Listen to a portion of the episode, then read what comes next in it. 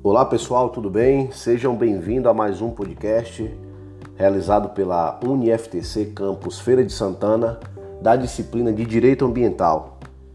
É, hoje falaremos um pouquinho sobre as unidades de conservação criado pelo governo do estado da Bahia. Este trabalho foi realizado pelos alunos Anderson Lima Vieira, Aline de Souza da Silva e Igor Micael Santos Teles, este que vos fala.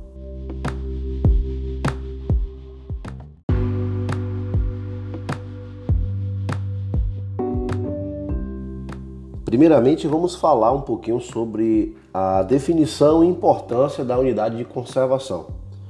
As unidades de conservação ambiental são espaços geralmente formados por áreas contínuas institucionalizados com o objetivo de preservar e conservar a flora, a fauna, os recursos hídricos, as características geológicas, culturais e as belezas naturais. Também é responsável por promover o desenvolvimento sustentável, entre outros fatores, tudo aquilo que contribui para a preservação ambiental. É, então a gente pode identificar, pode perceber que a criação dessas unidades de conservação é de fundamental importância para a preservação dos ecossistemas, proporcionando pesquisa científica, manejo e educação ambiental na busca pela conservação do meio ambiente. Essas unidades podem ser destinadas à exploração sustentável de recursos naturais, preservação total do ecossistema e realização de pesquisa.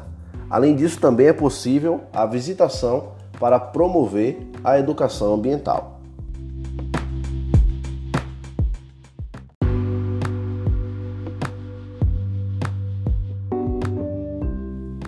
Neste podcast falaremos sobre três unidades de conservação criadas pelo governo do estado da Bahia. A primeira delas será o Monumento Natural Cachoeira do Ferro Doido, que fica localizado no município do Morro do Chapéu, inserido na bacia hidrográfica do rio Paraguaçu, cujo possui uma área estimada de 400 hectares. A área do Monumento Cultural Cachoeira do Ferro apresenta uma grande diversidade de ambientes decorrente da diversidade de substratos e dos diferentes graus de interferência antropológica. Constitui-se um ambiente de relevância e importância para espécies de animais que vêm sendo ameaçados de extinção, como por exemplo o urubu-rei. E além disso, o Monumento Natural da Cachoeira do Ferro Doido apresenta na sua forma de solo, são solos férteis, e ali estão as florestas estacionais, que se apresentam na sua forma decidual ou semidecidual. E os postes de suas árvores ela atinge aproximadamente 20 metros de altura, com madeira de grande valor comercial. O monumento apresenta formações vegetacionais constituídas por florestas estacionais, campos rupestres e cerrado. É muito comum ali a espécie de orquídeas e bromélias. A fauna também apresenta algumas espécies ameaçadas de extinção, além da ocorrência do colibri dourado, que é uma espécie endêmica na região. Né? A gente pode falar também sobre alguns aspectos relevantes desse monumento, que é a queda d'água da Cachoeira do Ferro Doido, que tem 98 metros. Tem a Vila Aventura, que fica a 5 quilômetros da cachoeira certo? Que dá para fazer uma caminhada. E por isso ela acaba caindo em alguns conflitos ambientais, que pode ser a retirada ilegal da bromélia e orquídea, retirada ilegal de pedras ornamentais, retirada ilegal de madeira, além da caça predatória.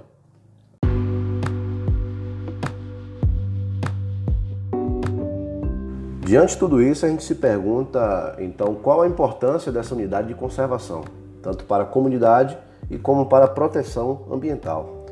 A gente pode afirmar que, através dessa unidade de conservação, é possível promover atividades de educação ambiental e, além disso, fomentar o turismo ecológico. Pois a unidade do Ferro Doido de conservação ela abriga diversos atrativos turísticos. Né? Ela tem a Cachoeira do Ferro Doido, ela possui o Vale do Rio do Ferro Doido, e além disso, ela conta com uma paisagem exuberante.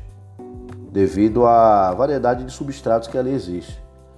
Também como turismo ecológico, existe uma trilha com um certo grau de dificuldade que permite a descida até a base da cachoeira, onde tem um sítio arqueológico com pintura rupestre, onde pode ser visto na vizinhança da cachoeira e da pedreira. Então a gente vê que através do, dessa unidade de conservação, ela está tanto unindo a questão de promoção de educação ambiental como o turismo ecológico. Mas isso gera até um conflito ambiental, né? Porque ali, durante essas trilhas, pode haver retirada ilegal de bromélia e orquídea, pode ter retirada ilegal de pedras ornamentais, retirada ilegal da madeira e, além disso, da caça predatória. Então, é algo que, com relação ao turismo, tem que se tomar muito cuidado com esse, podemos dizer que é um efeito colateral, talvez. Né?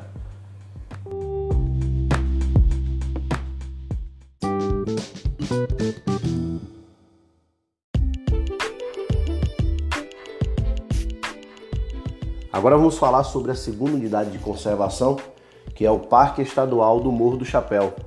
Este que fica localizado ali no município de Morro do Chapéu, na região do Piemonte da Chapada Diamantina, que fica ali na bacia hidrográfica do Rio Paraguaçu e possui uma, uma área estimada de 46 mil hectares.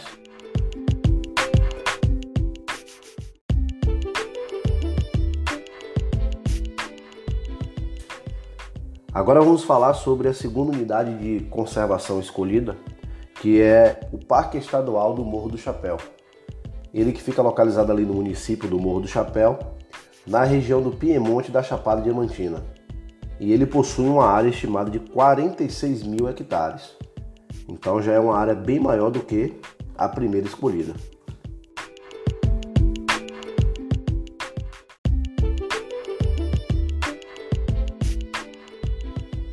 A vegetação que predomina nessa região, ela corresponde ao bioma da Caatinga, onde também são encontradas algumas tipologias bastante raras nessa região, como as dunas.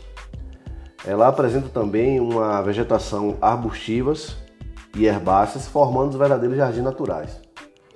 Esse parque ele tem alto potencial turístico, não só pela beleza natural, mas também pela presença de pintura rupestre.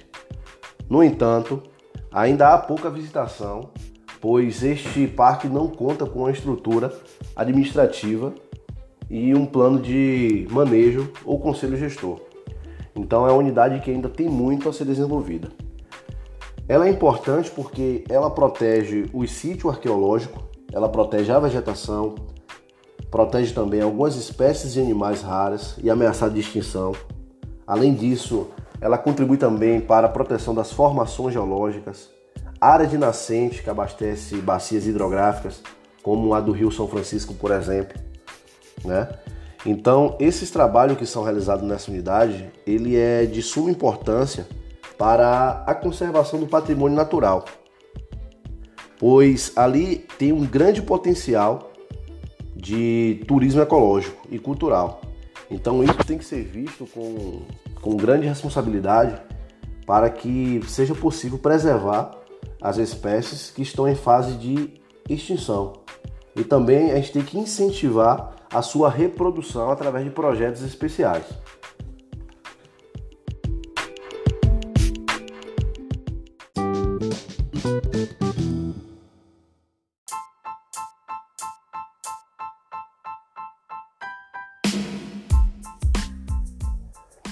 E a terceira e última unidade de conservação que iremos falar hoje é a unidade Parque Estadual das Sete Passagens que fica ali localizada no município de Miguel Calmon e ela está inserida na bacia hidrográfica do rio Itapicuru e possui uma área estimada de 2.821 hectares.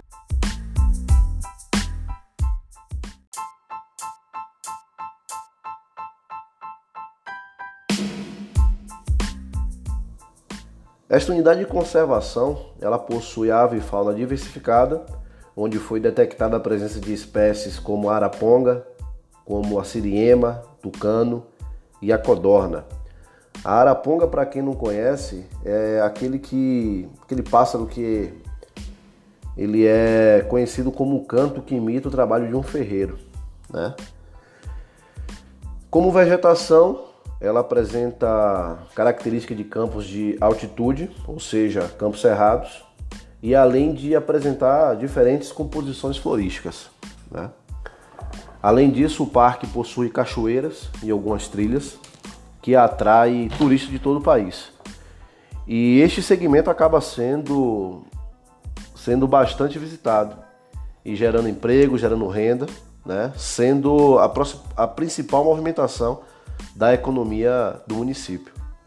Além disso, esse parque ele possui uma boa infraestrutura, possui uma sede localizada própria de vigilância patrimonial, né? possui um conselho gestor que funciona regularmente desde 2006, certo? e possui o plano de manejo aprovado através da resolução do CEPRAM, que foi aprovado aí no dia 28 de março de 2014.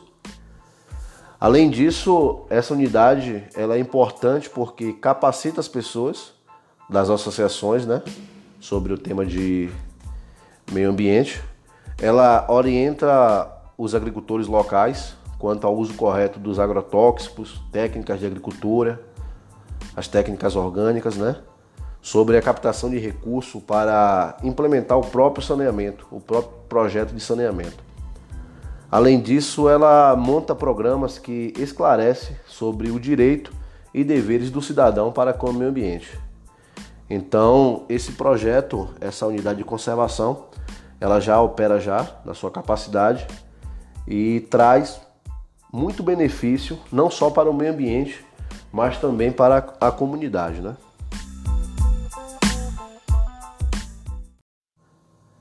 Sendo assim, finalizamos então o nosso podcast de hoje, onde falamos sobre a importância das unidades de conservação.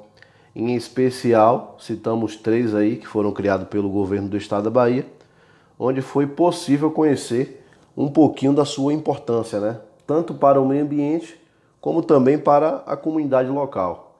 Afinal, a busca do equilíbrio, ela é uma constante. O ser humano sempre vai estar brigando para encontrar esse equilíbrio e assim satisfazer tanto as necessidades das comunidades como também a proteção ambiental, que é de suma importância para as gerações futuras que irão viver aqui nesse planeta. Agradeço aí a participação de todos e espero poder ter contribuído para o conhecimento pessoal de todos. Até mais e estamos juntos. Bye.